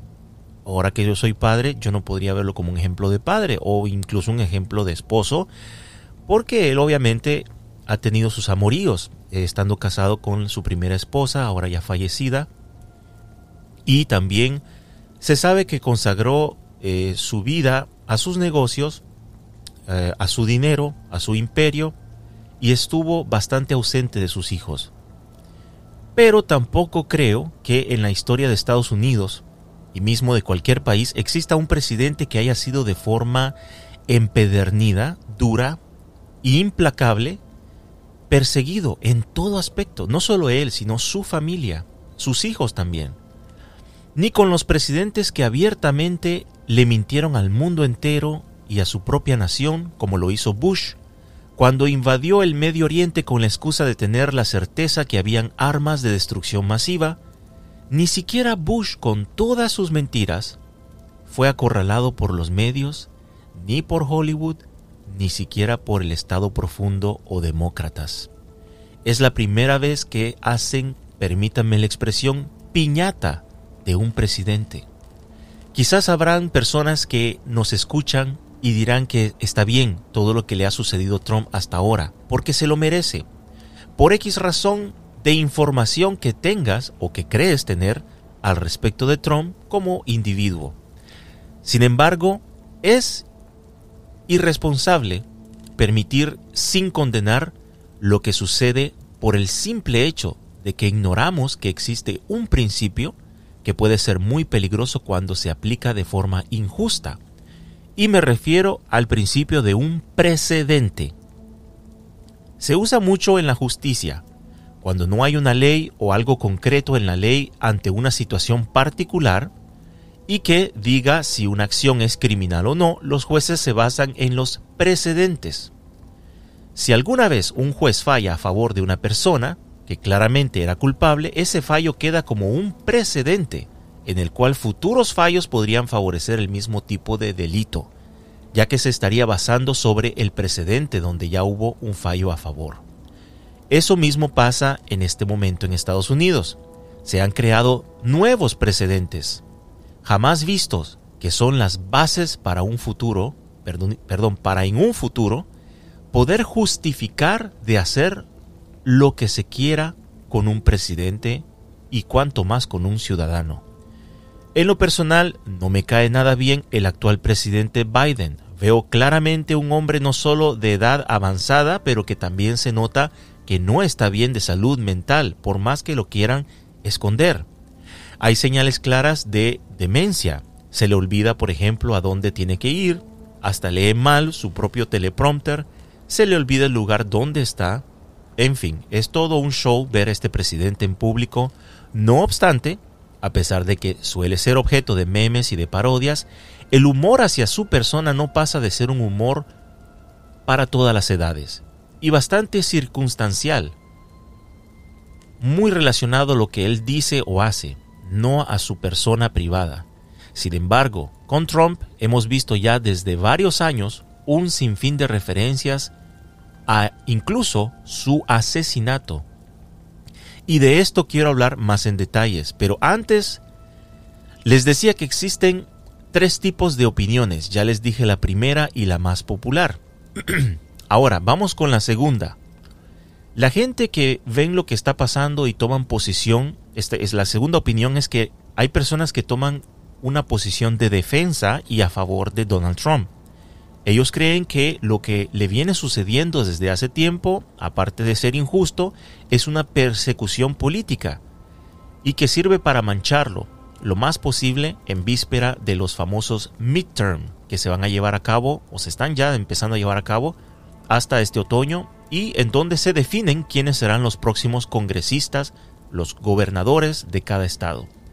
Estas elecciones son muy importantes ya que le dan fuerza a un partido, en este caso republicano o demócrata, y por consecuencia también definen el apoyo al futuro presidente. Se cree, aunque no ha sido oficial, de que Trump se va a postular para las elecciones del 2024. Por lo tanto, toda mancha mediática, así sea falsa, ayuda a los demócratas quienes están actualmente en el poder pero están perdiendo muchísimo favor del pueblo estadounidense en general, les permite poder con estos precedentes causar un daño de popularidad hacia Trump. Aunque, y vamos a hablar después de la tercera opinión, y esa es la opinión en la cual me sitúo yo, pero antes de hablar de esta tercera opinión, que tienen muy pocas personas sobre lo que está o por qué esto del FBI pasó, quiero regresar al término de precedente les decía que es un término que se, usa, se, perdón, que se ducha, que se usa mucho en la justicia. Es un término usado obviamente por los abogados, por los jueces, en el sistema de justicia se buscan los precedentes para poder hacer un, un, eh, juicio cuando la situación es difícil. Les pongo un ejemplo un poco más eh, concreto y chistoso. Estaba pensando en este ejemplo eh, para figurar lo que es un precedente. Digamos que en tu país no existe una ley sobre asesinar a alguien con un chiste. Suena chistoso, obviamente, pero digamos que sucede, puede suceder, quizás ya ha sucedido en la vida real, de que alguien cuenta un chiste y una persona se ríe tanto que le da una crisis cardíaca. Entonces, un familiar un amigo dice, esta persona falleció porque fulano contó un chiste y lo hizo reír tanto y murió. Esta persona es culpable de un homicidio de segundo o tercer grado. Ejemplo, es un ejemplo. Obviamente, digamos que la persona es llevada ante una corte y un juez dice, pero ¿qué hago con esto? No puedo decidir porque no existe un precedente. Nunca nadie ha matado a alguien con un chiste. Entonces va a haber un juicio, posiblemente digamos que se trae un jurado y el jurado escucha acerca del, chiste eh, y el jurado al final deciden de que, por X razón, deciden de que el chiste fue eh, la razón por la cual esta persona falleció y que el que contó el chiste es culpable. Se crea entonces un precedente injusto, por supuesto que injusto, pero es un precedente. La persona va a la cárcel y queda archivado de que en este país contar un chiste mató una vez a una persona de un infarto y la persona fue a la cárcel por eso. Si en un futuro vuelve a suceder esto, alguien cuenta un chiste y una persona muere y no saben qué hacer, van a ir entonces a los precedentes y van a decir, aquí hay un precedente, un juez falló a favor de la acusación contra esta persona que había contado el chiste y fue a la cárcel. Y se van a agarrar de ahí para poder justificar también la cárcel o la culpa en el caso de que una futura persona fallezca porque escuchó un chiste de alguien.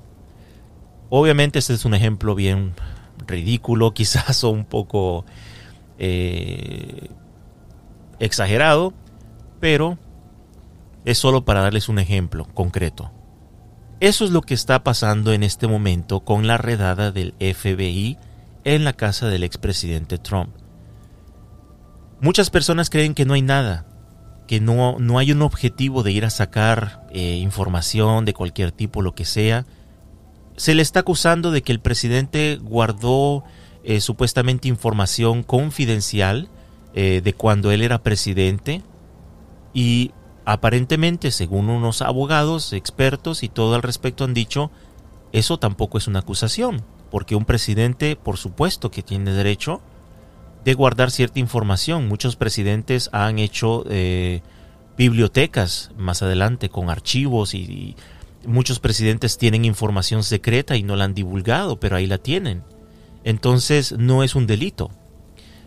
En realidad hasta ahora nadie ha podido encontrar un motivo, una razón jurídicamente o legalmente eh, eh, válida para que el FBI haya hecho semejante redada. Es más, en las noticias eh, de medios masivos se hablaba acerca de cuando el presidente Nixon estaba envuelto en aquel escándalo del Watergate y tampoco fue, aunque pudo, pero tampoco fue allanado eh, para que se le pudiese extraer información confidencial.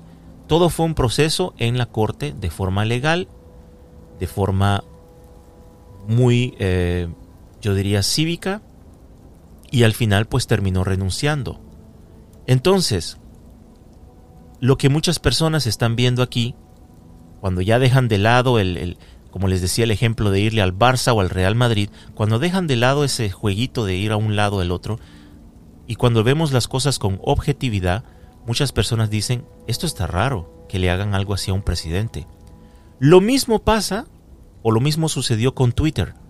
Muchos recordarán, el presidente, el expresidente Trump tuiteaba todos los días, a veces más de una vez al día, y tuiteaba de todo. Cosas buenas, cosas malas, cosas interesantes, no interesantes. Él desahogaba quizás su... Eh, lo que fuese, ¿no? Su frustración por lo que le estaba sucediendo durante la presidencia, eh, las injusticias que le estaban haciendo, él ahí se desahogaba y por supuesto es hasta el día de hoy algo que debería de ser por todos eh, considerado. ¿Por qué? Porque la libertad de expresión no debería de ser dada a una persona nada más. Debería de ser dada a todos y deberíamos de todos contribuir para protegerla. Sin embargo, como ustedes eh, sabrán o recordarán, se le adjudicó a él tener eh, propósitos o haber tenido eh, un cierto discurso terrorista cuando sucedió aquel aquel relajo en el Capitolio el 6 de enero del 2000, 2021, si no me equivoco, 2000, sí, 2021. Muchas personas dijeron es necesario cerrarle el Twitter. Y Twitter le cerró la cuenta y nunca más se la volvieron a abrir. Ahora, muchas personas aplaudieron esto, excelente, muy bien, sí, que aprenda, pero las personas no se dan cuenta, una vez más, el principio de un precedente. Se hizo un precedente ese día. Se le demostró al mundo que una empresa como Twitter, Big Tech, como le llaman también estas empresas, tiene el derecho de censurar a un presidente sin hacerlo pasar por eh, un proceso de estudio para saber si lo que se dijo lo que expuso va eh, o no va de acuerdo con las reglas o las políticas de Twitter. Y yo les voy a ser sincero, yo soy un usuario de Twitter. Yo le he expuesto a Twitter imágenes y videos de abuso, incluso abuso de menores. Escenas donde se ven una se ve claramente una violación. Lo he reportado. He reportado imágenes obscenas. He reportado imágenes de asesinatos.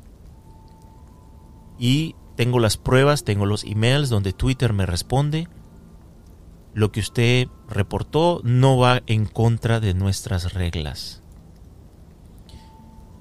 Y cada vez que yo reporto algo así y recibo una respuesta donde me dicen que no, que no va en contra de las reglas, yo me pregunto, ¿pero qué es lo que Twitter entonces eh, censura?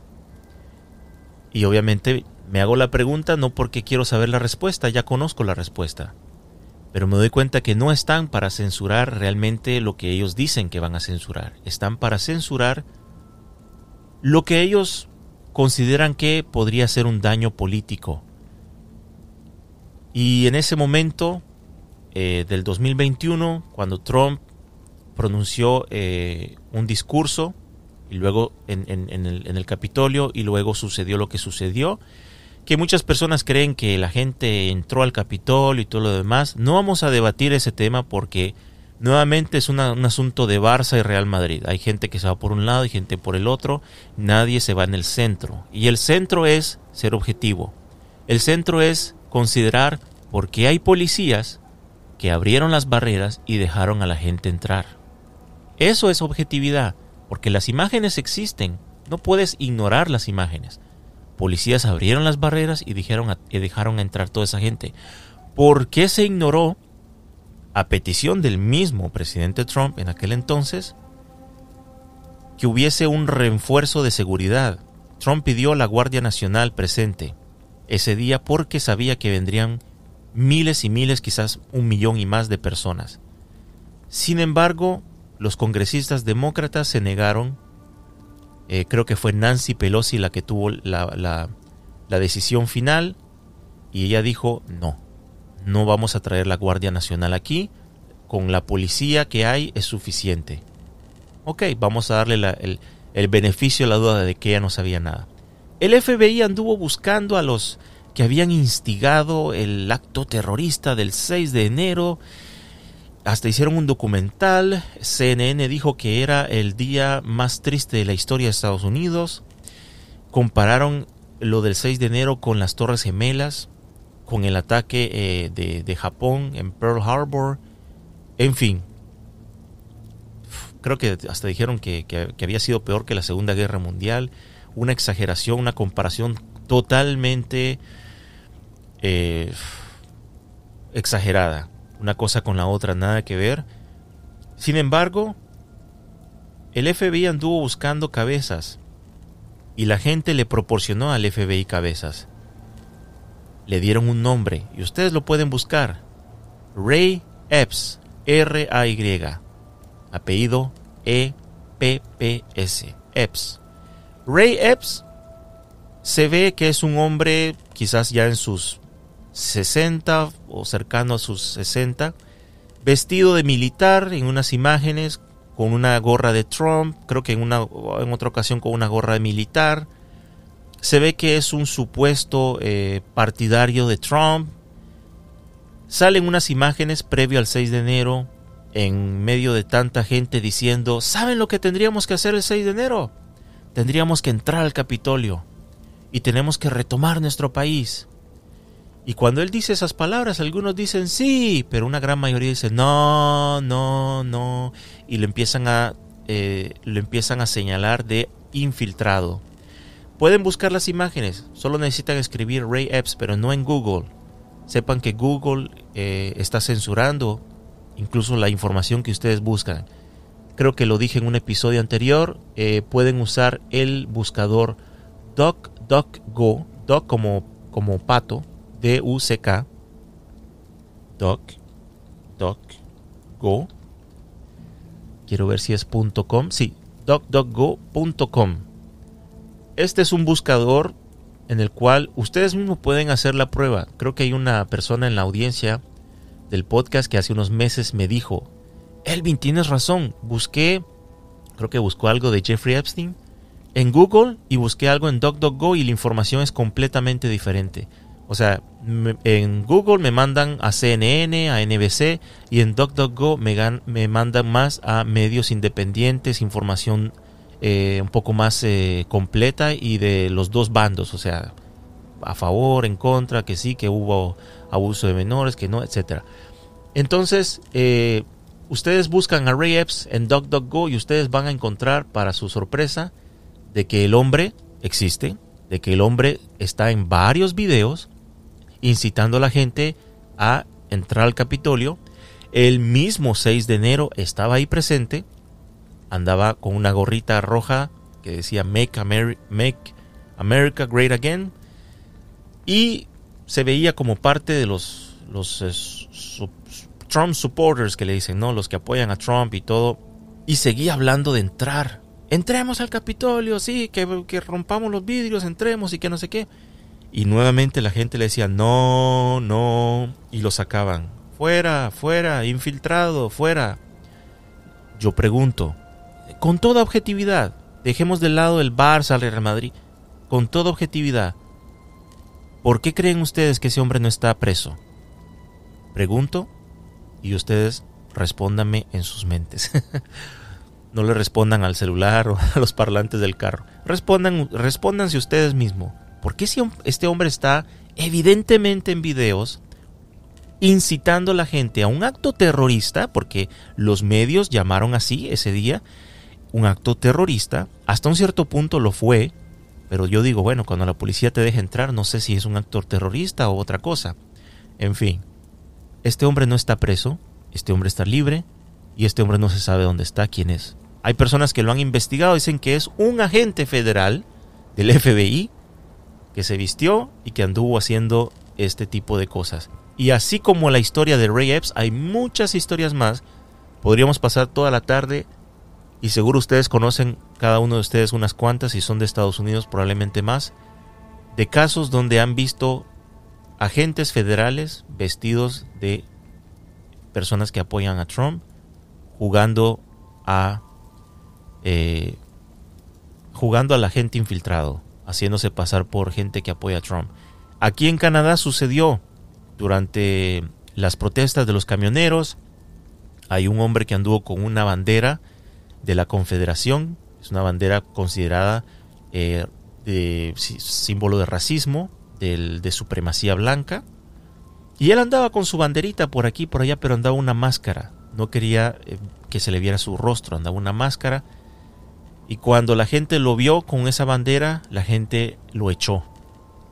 Luego se supo que este hombre no pertenecía a ningún tipo de, organizadores ni nada de la marcha, fue alguien infiltrado. Lo mismo pasó con unas famosas fotografías de un tipo con una bandera nazi. Una bandera nazi andaba ahí moviéndose para arriba y para abajo y la gente apuntándole, señalándole, ¡Ey, fuera, fuera, fuera! Resulta que el fotógrafo que tomó esas fotografías no era nada más y nada menos que el fotógrafo personal de Justin Trudeau. Entonces, con toda objetividad, nuevamente, sin irle a un lado y al otro, hay pruebas que se presentan así. ¿Qué hacemos cuando recibimos esas pruebas? Es que nos ponemos a luchar y decir, no, es que no puede ser, es que tiene que ser malo, Trump tiene que ser malo porque los medios lo dicen. O con toda objetividad decimos, bueno, vamos a considerar qué tal si a lo mejor el hombre no es ni bueno, no es ni malo, como yo lo he dicho hace poco, es el menos peor. Vamos a ver qué pruebas hay. ¿Por qué es importante considerar esto? Porque si consideras esto, vas a tener una mente abierta a entender que están haciendo con nosotros lo que hacen con las hormigas. Las revuelven. Si tú revuelves a unas hormigas y luego las dejas ahí, se van a pelear entre ellas. Eso quieren hacer con la población de Estados Unidos y eso me lleva a hablarles de la tercera opinión, que es la que yo tengo. Y es que lo que quieren hacer, lo que, el objetivo que hicieron con esto del FBI, aparte de causar un precedente, es normalizar que la gente vea la policía, el FBI, la CIA, cualquier organización federal de, eh, gubernamental entrar a una casa sin razón y que puedan hacer lo que quieran. Y la gente no tenga nada que decir por qué. Porque el que nada debe, nada teme, dicen algunos. Sí, el que nada debe, nada teme. Cuando una persona entra a tu casa, tiene que tener una orden de la corte que le permite hacerlo. Si no la tiene, aunque nada debes, nada temes, no deja de ser un acto ilegal y una invasión a tus derechos de privacidad. Así que mi tercera opinión, la tercera opinión en la cual me sitúo yo, creo, y pocas personas quizás creen esto, de que no va a haber un desenlace favorable para Trump. Este es el principio de algo, de un futuro mm, cercano bastante inquietante. No solo para Trump, sino para los americanos en general, y va a impactar el mundo entero. A la luz de todo lo que está pasando, tengo entendido que las cartas, y, peso mis palabras cuando digo carta porque hay una razón por la cual digo la palabra carta, ya han sido jugadas. Y creo que no habrán elecciones en el 2024. Y si en caso las hay, no serán elecciones como las imaginamos. Yo espero equivocarme con lo que les voy a decir, pero yo veo que se quiere quebrar el país y el modelo de una democracia. No olvidemos que Estados Unidos es un país modelo en cuanto a las libertades individuales y la soberanía y la democracia, y la única forma de quebrar ese modelo para los mundialistas es causar una guerra civil dentro del país. Para llegar a esto, el escenario perfecto, yo viendo el clima actualmente como está tan dividido en Estados Unidos, donde hay dos, dos polos opuestos y cada vez menos gente en el centro, sería la muerte de una figura política pública y muy querida o muy odiada por otros. En pocos en pocas palabras, yo creo que vamos a ver en los próximos meses un atentado posiblemente exitoso contra el exmandatario Donald Trump. Es un individuo cuyos sentimientos están, como les decía, en los dos polos, completamente al opuesto.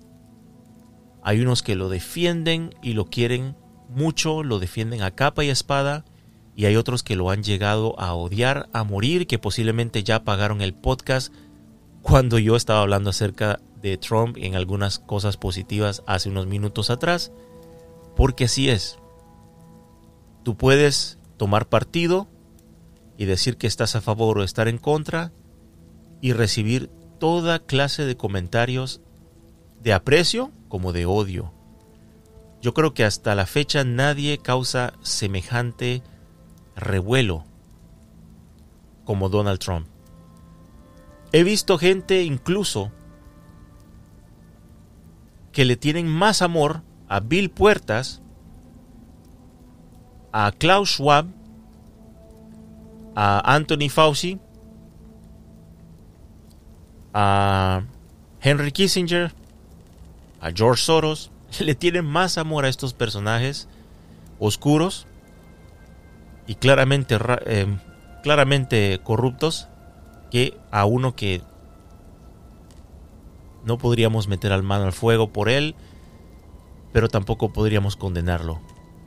Entonces, ahora sé que me voy a aventurar a decirles a continuación algo bastante loco, sobre todo los que nos escuchan por primera vez o no son muy familiares con las teorías conspirativas.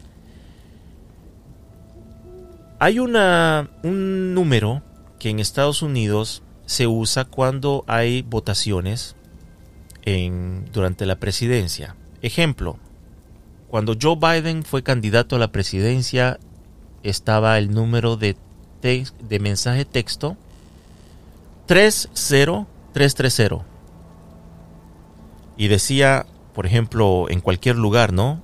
Eh, envía tu, tu mensaje texto vote o vota al 30330. Y las personas entonces eh, pagaban 3 dólares y le daban así un eh, apoyo monetario a eh, Joe Biden. Esto fue durante las elecciones del 2020. Ahora, existe una cosa que podríamos decir, ah, bueno, qué casualidad, ¿no? Pero alguien sacó por ahí un cálculo interesante y dijeron, miren que cuando hacemos el 2020, el año de las elecciones, dividido entre 666, el número de la bestia, nos da el 30330. Eso lo supimos allá en el 2020, yo lo, yo lo leí por ahí, lo comprobé el cálculo, ustedes lo pueden hacer con una computadora también, eh, perdón, con una, sí, bueno, con una computadora o con un celular y van a ver efectivamente si ustedes hacen el el este el 30330 eh, perdón, el, el 2020 dividido entre 666 les da el 30330. Ahora, qué curioso que también el número para, para apoyar a Trump ahora tiene algo bastante particular. El número para apoyar a Trump en aquel entonces era el 88022. Hay personas que venían diciéndolo, yo no le presté mucha atención, pero ahora podríamos decir que tienen razón.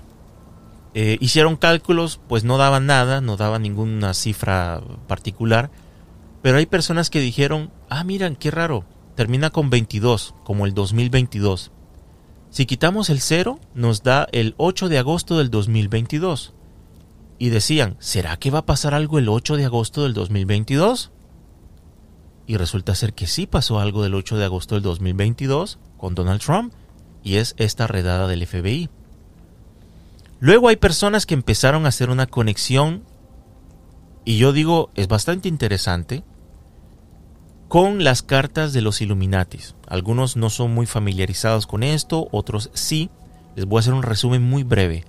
Las cartas de los Illuminatis es un juego en los años 90 creado por una empresa que se llama Peter Jackson Games. Suena bien actor de Hollywood. Peter Jackson. Peter Jackson Games. Y fue creado del 94, si no me equivoco, en el 95 salió al mercado. Nada especial, eran cartas en las que se jugaban, las personas eh, tenían una carta que decía eh, eh, por ejemplo, bomba nuclear. Usa esta carta cuando no tienes de otra y tienes que, causar una guerra a nivel mundial. Este, luego otro ponía una carta y decía, ah, tú me traes la carta de, bomba nuclear, yo te voy a poner la carta del científico y carta del científico. Eh, puedes saber cómo eh, desamorzar una bomba, cómo poder desamorzar. Estoy hablando, estoy confundiendo una palabra en francés con español. Eh, cómo eh, desconectar una bomba, etcétera, con un científico, bla bla bla. Y bueno, otro ponía una carta. Yo voy a poner la carta de, de las de las epidemias. Y carta de epidemia, suelta una epidemia en, y, hazle un daño a una nación o al mundo entero, tú eliges y Y eso es el juego de los Illuminatis. Estoy parafraseando, quizás las cartas no decían exactamente eso, pero así era el juego de, los Illuminatis del 95 de Peter Jackson Games. Ahora, ¿por qué ese juego se volvió muy importante? Porque resulta que había una carta eh, muy particular que inmediatamente salió eh, medio de la gente que conocía este juego y, en foros de conspiraciones. En ese entonces no existía todavía las redes sociales. Y me refiero a una carta donde salía un avión explotando contra un edificio. Y el edificio no era uno, eran dos. Eran las Torres Gemelas. Claramente se ven las Torres Gemelas y un avión golpeando una de las torres exactamente al lugar donde, seis años después, un avión se estrelló en las Torres Gemelas. Para el 2001, eso salió en, los foros, existían los foros y chats, y la gente compartía la carta y decían, miren, esto, es, esto, esto, esto sucedió, ¿qué pasó? Y mucha gente se empezó a interesar en quién era Peter Jackson. Y voy a tener un episodio donde voy a hablar un poco más acerca de esto. Resulta que Peter Jackson tenía conexiones con personas muy poderosas de masonería y estas sociedades secretas. Y él conocía, él sabía, ya había escuchado, había estado en conversaciones donde se hablaba de quiénes iban a protagonizar eh, las próximas elecciones presidenciales. Imagínense, años antes ya, ya se hablaba de eso se hablaba de un atentado terrorista y se hablaba de las Torres Gemelas. Y se hablaban también de epidemias y todo este tipo de cosas. Porque todos eso han sido planes de una élite que quiere un nuevo orden mundial y ya saben más o menos en qué momento van a aplicar ese plan. Entonces, las cartas Illuminatis, volviendo a estas cartas, tienen una carta muy particular que se llama Enough is Enough. Yo les voy a dejar un enlace a la descripción del episodio donde podrán ver la imagen de la que hablo. Esta carta muestra lo que parece ser la cara de Donald Trump enojado. Y es increíble el parecido, no se le puede negar, ustedes mismos juzgarán. Lo que la carta dice abajo del título Enough is Enough dice, At any place, perdón, at any time, at any place, Our snipers can drop you. Have a nice day. Que en español significa en cualquier momento y en cualquier lugar, nuestros francotiradores pueden dejarte caer. Que tengas un buen día. Y aquí les va mi teoría. Muchos pensábamos que la carta de Enough is Enough se refería al estado profundo que diría eso de Trump, y entonces lo mandarían a asesinar. Sin embargo, no era el momento ni la oportunidad, hasta ahora. La realidad es que los daños que las élites le han querido causar al mundo para poderlo someter, al mismo tiempo ha despertado a mucha gente y se han fortalecido y se han posicionado del lado de valores conservadores que representa obviamente el Partido Republicano, el partido de Trump. Esto ha polarizado las sociedades. Te darás cuenta que poco a poco se van eliminando las zonas grises, la gente va sacando sus colores reales, quizás en los últimos dos años y medio has perdido muchos amigos y te has sentido marginado, y no por una cuarentena, sino porque ves el mundo de forma diferente y otros no. A eso me refiero, se van creando dos bandos, dos polos opuestos. El problema es que hay uno que no quiere este nuevo orden mundial y el otro o lo ignora o a sabiendas que se está implantando no les importa con tal de tener dinero en la bolsa. Y posiblemente son los que abrazarán en un futuro y serán idólatras de este nuevo orden mundial, sus cambios y quien los y represente como líder esto. Si logran hacer lo que quieren, harán que Trump pronuncie esas palabras que dice esa carta. Enough is enough, ya es suficiente. Y a pesar de no estar en el poder, como les dije hace poco, se cree que él posee, como todo presidente, información clasificada. Los medios ya lo están diciendo. El FBI lo fue fue a redar su casa porque él tiene información clasificada que podría soltar, información clasificada que se llevó, información clasificada. Y entonces considerarían que es una amenaza, no solo para la seguridad de Estados Unidos, sino para el mundo entero, porque podría liberar esa información y sacarla a la luz. Y eso, señoras y señores, le podría costar la vida a Trump. No porque lo va a hacer, porque va a sacar información clasificada, no, sino porque van a justificar el poderlo, el poderle dar de baja a nombre de la seguridad nacional. Por esta razón creo que lo están empujando y acorralando, lo quieren llevar al punto en el cual quieren verlo como está en la carta, enojado, amenazando quizás o agresivo en televisión y diciendo suficiente es suficiente.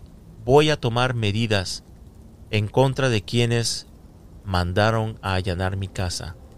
Y luego, cuando ustedes vean esto suceder, si llega a suceder, vamos a posiblemente tener las noticias de que fue dado de baja. Ahora, ¿qué ganan por hacer esto? La élite gana mucho, porque ocurriría lo que se espera que ocurra en un momento u otro, y se trata de una guerra civil. Esto lo han alertado muchas personas desde hace muchos años. Han dicho, Estados Unidos va a ser llevado a una guerra civil, lo quiera la gente o no. El Estado contra los ciudadanos que ya están hartos de tantas mentiras y abuso, Estados Unidos no va a aceptar la muerte de otro presidente como con John F. Kennedy. Y es por esta razón que se insiste, desde hace muchos años, en quitar las armas. No crean que es por la seguridad de las escuelas. Cuando yo les cuente en el próximo episodio los detalles del tiroteo en Uvalde, Texas, entenderán que a este estado profundo no le interesa la seguridad de las escuelas, no le interesan los niños, ni sus padres, les interesa desarmar a los ciudadanos para en un futuro muy cercano poder justificar invasiones en las casas, arrestaciones a opositores políticos, personajes que están filtrando información de las élites en redes sociales, en podcasts como yo, silenciar los denunciantes que a un nivel más local o un nivel más arriba han hecho una diferencia, como denunciantes como Edward Snowden, que alertó a las personas en los medios de que el gobierno de Obama estaba espiando y guardaba información de sus ciudadanos en sus teléfonos móviles a través de sus teléfonos móviles. A otros denunciantes como Julian Assange, que hasta la fecha está preso, que expuso la corrupción de los Clinton y de militares del ejército bajo el mando de Bush y Obama, que abusaron de, incluso prisioneros eh, de durante la guerra en el Medio Oriente, y un sinfín de expositores que son perseguidos y tildados de locos y conspiranoicos, ya no será suficiente censurarlos. Podrían, podríamos ver sus casas allanadas, sus hijos, si están menores de edad, ser quitados, ser hallados culpables de cualquier delito fabricado y todo con tal de poderlos sacar de sus funciones que son despertar la gente siempre habrá un bando Barça y Real Madrid. Habrá un bando que dirá que injusto y habrá uno que aplaudirá y dirá qué bueno que sacaron a esos locos, ya estábamos cansados de sus conspiraciones.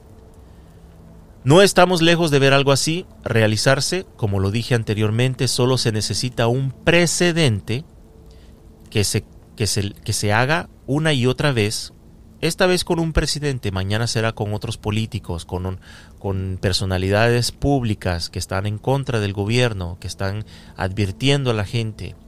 Y se va a normalizar. Después del precedente viene, del precedente viene la normalización de estos actos. Y después de la normalización, cuando la mayoría de la gente lo ve como algo normal, entonces se puede hacer con cualquier persona sin miedo a tener represalias.